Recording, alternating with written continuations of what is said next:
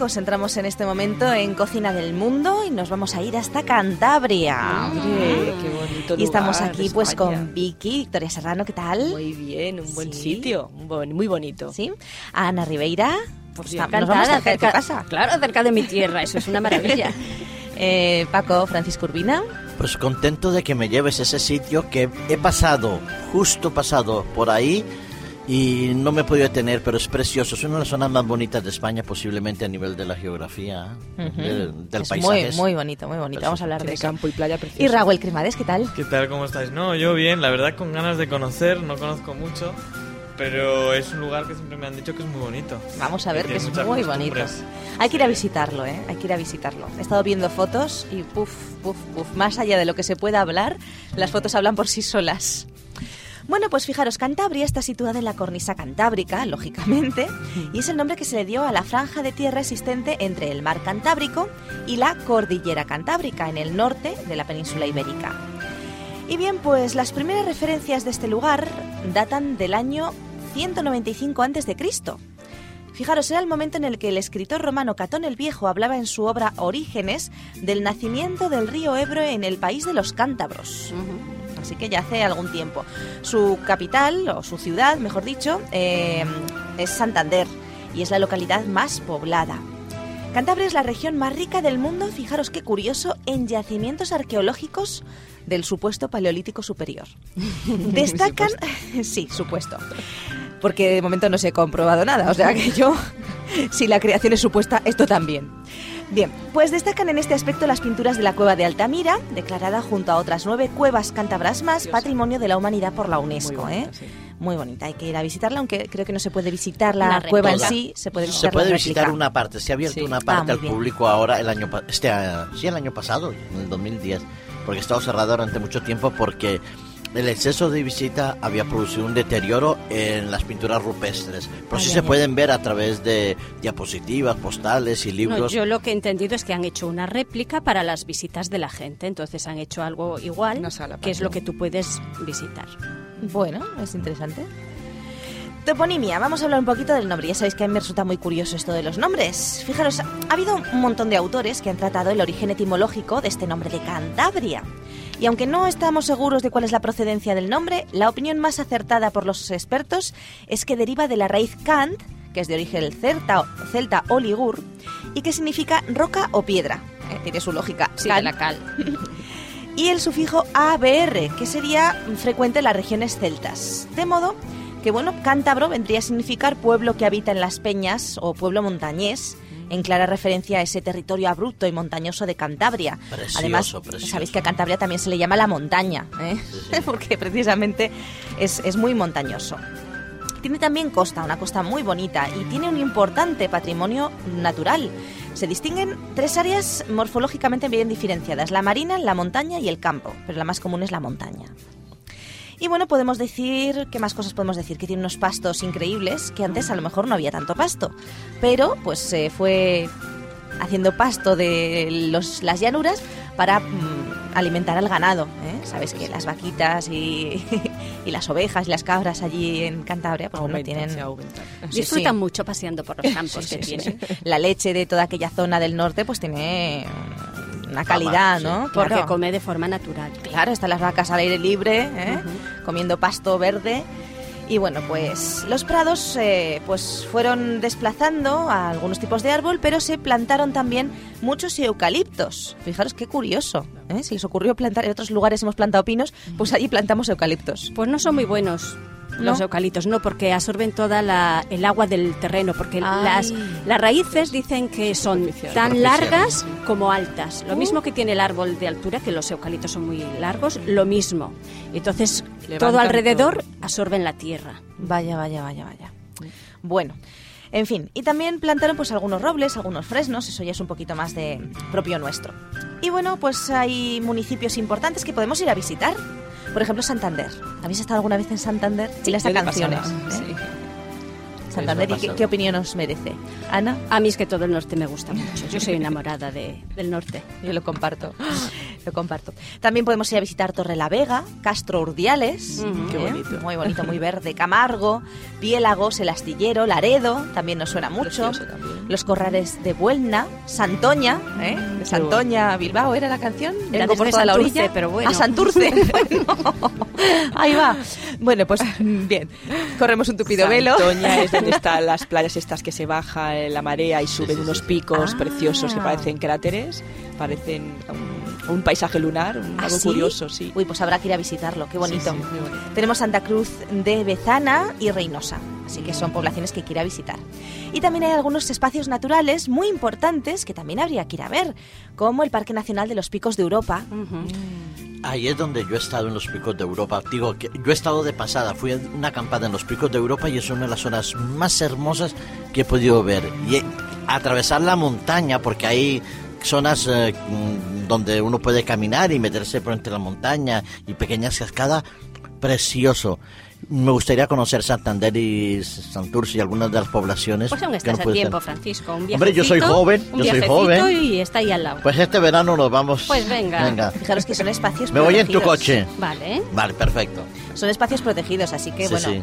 hay que visitarlos, pero siempre pues con mucha Sí, pero son zonas que, están preparadas exclusivamente eh, es- expreso para que atraviese los picos eh, de Urbión y vayas hacia el otro lado. Y creo que son unos 15, 20 kilómetros de caminata que he hecho yo por ahí. Qué Maravillosa. Pues ya una sabéis, amigos, a visitar. También tenemos los collados del Ansón. El Ansón es un río que discurre por allí. Sí. Tenemos las dunas del Liencres, que bueno, pues unas dunas allí en medio tienen que ser muy llamativas.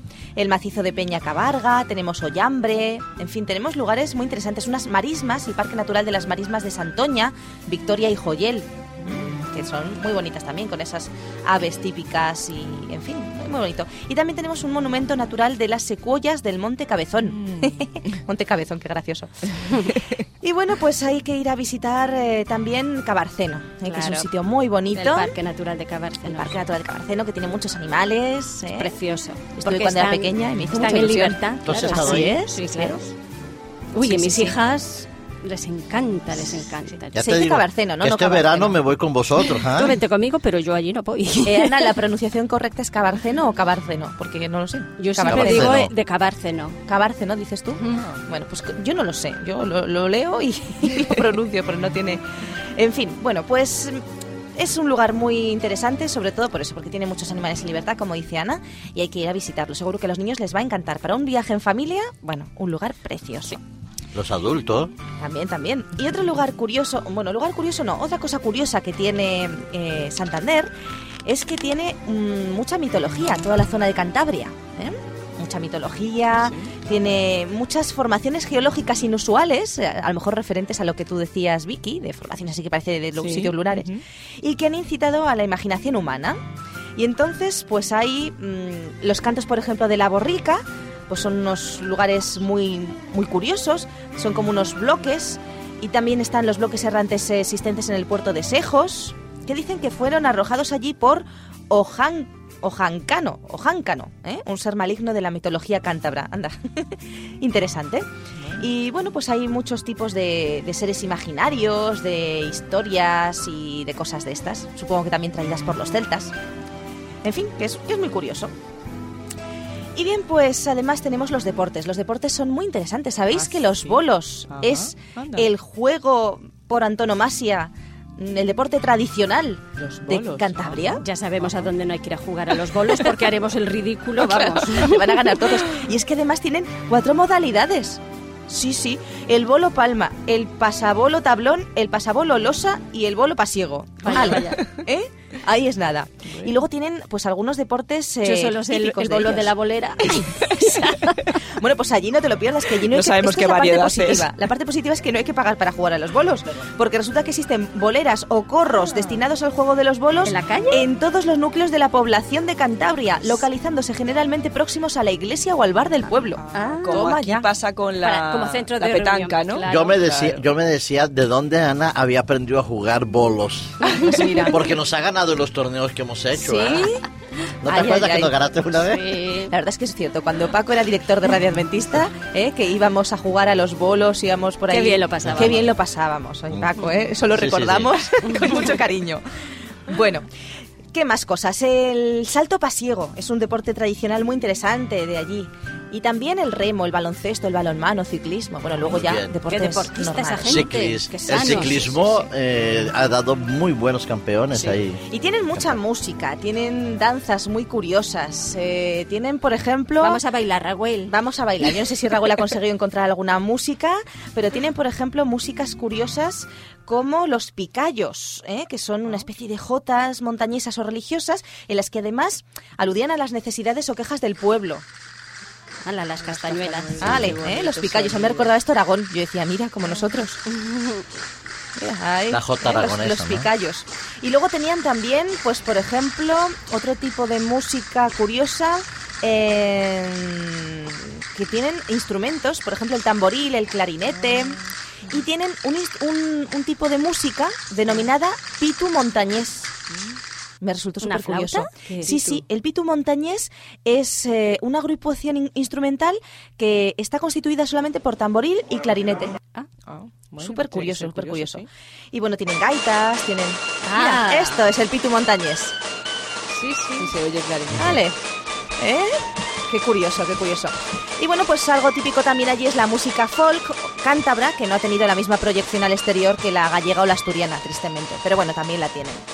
Y vamos a comer. ¿Tenéis Venga. hambrecita? Porque si no, nos pasa el tiempo. A esta hora, mucho. como no me ponga, la próxima vez os traeré un arroz de coco aquí para que A lo ver si es probéis. verdad, Paco, Tú porque siempre tú siempre dices, pero luego nada. no vemos nada. No, es que a- ayer éramos un poco menos, entonces dije, mira, el jueves próximo lo traeré. Bueno, a ver, a ver si. Arroz de coco. Cualquier día, cualquier día nos viene bien.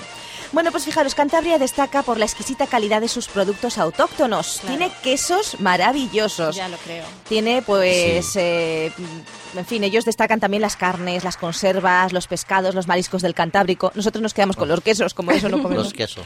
Pero bueno, platos típicos, pues por ejemplo tienen el cocido montañés, que es a base de alubia y berza, pero claro, luego le empiezan a echar chorizos y cosas. Que... Eso hay que quitarlo. Pero bueno, la alubia y la berza son sanísimas, ni colesterol ni nada. Entonces era algo similar al, calgo- al caldo gallego. Sí, que era algo parecido. Sí, berza sí, sí. y- Así es. Luego tienen cocido lebaniego, tienen marmitas, sopo, sorropotún, Caray. olla ferroviaria, pero Ah, bueno, bueno. son comidas pues muy consistentes, consistentes, sí. ¿eh? y no demasiado Proteínas sanas. cárnicas. ¿eh? Eh, eso. Y bueno, tienen eh, empanadas, ¿eh? tienen muy panes típicas. preñados, Ah. tienen pinchos. Claro que Yo supongo que esa comida la comparten, ¿no? Toda la zona Sí, norte. Nórdica, litoral, sí. En cuanto a la repostería, pues hay que destacar sus tradicionales quesadas pasiegas, que es lo que vamos a hacer hoy. Venga, ¿eh? Rico, y con bien. fundamento. La quesada, pues la he hecho. Y yo las he hecho en casa, las quesadas. Pues a la Paco, a ver si nos traes Pues yo no la conocía y la conocí allí en Santander, en Santoña. Mira, Muy mira qué bien. Sí, sí. Tenemos corbatas de San Vicente de la Barquera, polcas de Ay, Torre la. Vega o sacristanes en Liernagues. Eso que son dulces, ¿no? Sí, sí. Oye, ¿qué te parecen las quesadas pasiegas? ¿Están ricas? Muy buenas, encantó, sí, muy sí, buenas, las muy buenas. ¿Son buenas? Me gustó mucho, sí. Bueno. Me aficioné. ¿Y los quesos? ¿No probasteis los quesos de allí? Sí, Tan también. famosos. Tenemos el queso picón de Vejes Tresviso, el quesucos de Liébana, Es el muy queso bueno. de nata. En fin, tiene un montón de quesos con denominación de origen, que eso es algo, vamos, vamos, vamos. Bueno, pues como digo, vamos a hacer quesada pasiega. Qué ¿Estáis preparados? Sí. ¿Listos? ¿Tenéis vuestro blog de notas? Aquí. Es un dulce tradicional de la zona de los valles pasiegos de Cantabria, ¿eh? que es la zona alta de los valles por los que discurren los ríos Miera, Pas y Pisueña, y se elabora a partir de una pasta compacta hecha con queso pasiego fresco, que es leche cuajada. También se le pone mantequilla, huevos, miel, harina, cáscara de limón, canela, sal y se horneaba en queso, en, en queso no, en horno, en horno de leña. En orden de leña, pero no muy alto, no muy alto. Un centímetro hay que ponernos de Bueno. Vamos con los ingredientes, ¿eh? Vamos a hacer bien de, de- de este plato de quesa- quesada pasiega para que haya para todos. Un kilo de leche cuajada, queso mm, pasiego fresco, sin suero, que incluso se puede fabricar con un litro de leche buena de vaca y dos cucharadas de cuajo. Y si no, pues no pasa nada. Un, un kilo de requesón o queso fresco desmenuzado. Luego 350 gramos de miel. 150 gramos de harina, 3 huevos, 100 gramos de mantequilla, una cáscara de limón, una cucharadita de zumo de limón, canela molida y sal. Y si le Hay muchas recetas, un ¿eh? de poquito esto. de naranja. También. de- Hay muchas recetas de, de- de quesada pasiega, pero esta es puede que una de las más Típicas. típicas, las más tradicionales, las más antiguas. En horno de leña, después de haber fabricado el pan, les proporcionaba una gracia especial, pero claro, nosotros no podemos permitirnoslo, el horno de leña. Bueno, pues vamos a ver cómo se hace. Primer paso, mezclamos la leche, calentada a unos 36 grados, con las dos cucharaditas de cuajo. Revolvemos bien y dejamos reposar de 4 a 6 horas hasta que se obtiene una leche cuajada. Si no, pues el requesón o el queso fresco, desmenuzadito. Luego mezclamos la leche cuajada desmenuzada o el requesón con la harina, la miel, los huevos batidos y la mantequilla. Se amasa hasta obtener una masa completa y homogénea y luego se le añade la ralladura de limón, una pizca de sal y la cucharadita de zumo de limón.